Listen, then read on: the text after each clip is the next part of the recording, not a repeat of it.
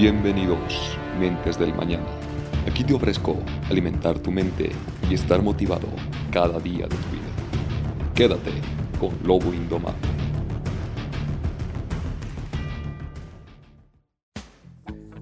Bueno, este es un temita bastante amplio del cual quiero compartir y hablar con ustedes.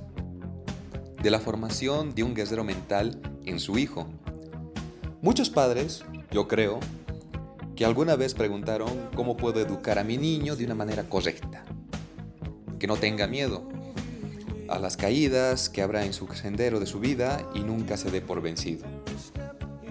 Bueno, debemos tomar mucho en cuenta que en verdad los tiempos han cambiado, pero las que no han cambiado, lo que no han cambiado son las relaciones humanas que constituyen las raíces de la formación del carácter. En mi opinión, la naturaleza es un poquito descuidada en lo que se refiere a quienes permiten que sean padres y madres. Me refiero que no se requiere una licencia ni, ni un examen para concebir un hijo. En caso de padres jóvenes, no cometer errores intencionalmente, siempre. Tratan de no cometer esas fallas, ¿no? Pero los hijos de todos modos sufren las consecuencias. Los padres primerizos van ganando experiencia con los tropezones que se puedan presentar. A pesar de que la mayor parte de padres no recibieron ninguna instrucción acerca del arte de ser padres, pero se procura realizar los cambios poco a poco. Pero dependiendo a lo siguiente, que le voy a decir, es muy importante en usted su felicidad en apreciarse a uno mismo. Y el mayor don que usted puede dar a su hijo es una dosis saludable de respeto de sí mismo. Créame que es una base fundamental el aprecio como padre y el segundo paso de lo por seguro que va a tener una buena comunicación con su hijo. La forma en que su hijo se sienta consigo mismo determinará su éxito o fracaso en todo lo que emprenda en la vida. La forma de percibirse a sí mismo influirá en su conducta y en sus notas escolares. También ejercerá una un factor de cambio, va a influir eh, en su elección de amigos de ambos sexos, de colegio y de carrera. Finalmente, hasta influirá en la forma en que se perciba en las cuestiones morales, en los asuntos espirituales, sobre todo las decisiones que realice él. Porque los que tienen respeto de sí mismo se sienten a gusto con su persona, tienen confianza en sus habilidades y se encuentran satisfechos con su vida y con su trabajo. Otra cosa, he notado que algunos padres confunden esto. El respeto de sí mismo no se puede medir por los talentos o las capacidades. Sí, me escuchan en un tono medio burlón. Escúcheme bien, sí, es muy claro esto. Muchos padres confunden esto. Confunden el tema de capacidades y habilidades con el respeto. No, no es así. En las dimensiones del respeto, una criatura de solo pocos meses de edad ya es capaz de distinguir entre censura y alabanza. Mm, seguro te están teniendo unas caras de sorprendidos. en verdad, es así. Se da cuenta de su importancia cuando recibe atención y experimenta sentimientos negativos cuando lo tratan ásperamente. Se identifica con lo que sus padres sienten acerca de él. Su captación del amor y del respeto que sus padres manifiestan hacia él coloca el importante fundamento del respeto de sí mismo. Existen tres primordiales sentimientos. El primero, el sentimiento que es único, porque merece un niño en especial respeto.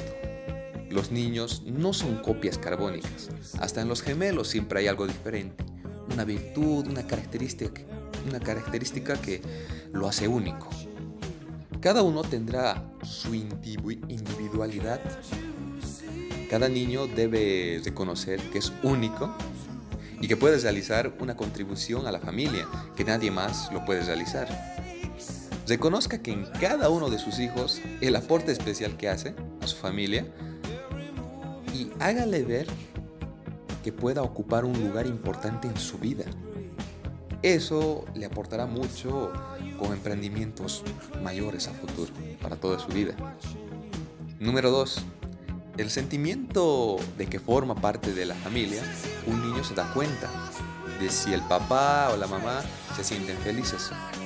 Cuando él se encuentra junto a ellos, puede detectar si pertenece a la familia.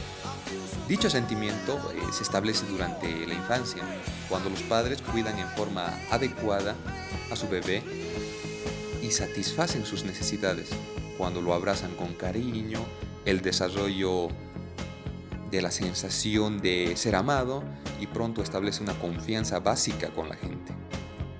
Número 3. El sentimiento de que es amado, el amor se define aquí como la consideración de su hijo. El afecto cálido estimula el crecimiento, pero no garantiza que un niño se sienta amado. El niño necesita tener la seguridad de que es amado. Es importante que recuerden que a su hijo debe ser amado porque es suyo. Debe amar a su hijo, no porque es buen deportista, no porque tiene buenas notas, sino porque es suyo.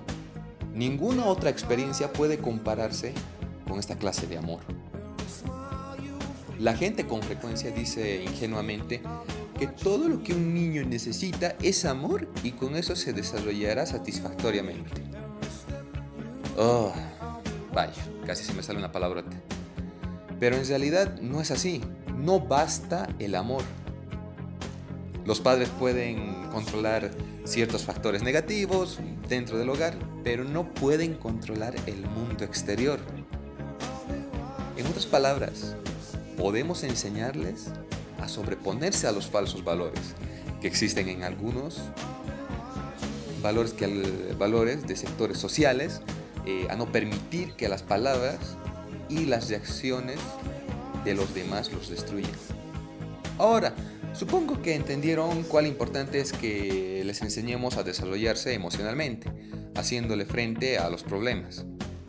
Los padres con frecuencia no se dan cuenta de los efectos que sus palabras y acciones producen en sus hijos, ya que éstas eh, edifican o destruyen el respeto de sí mismo.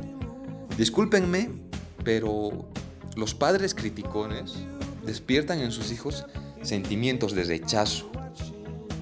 Cuando, les tratan de esta manera, niño estúpido, ¿acaso no ves que este tornillo no va en este lugar? Hasta el más tonto se da cuenta de eso.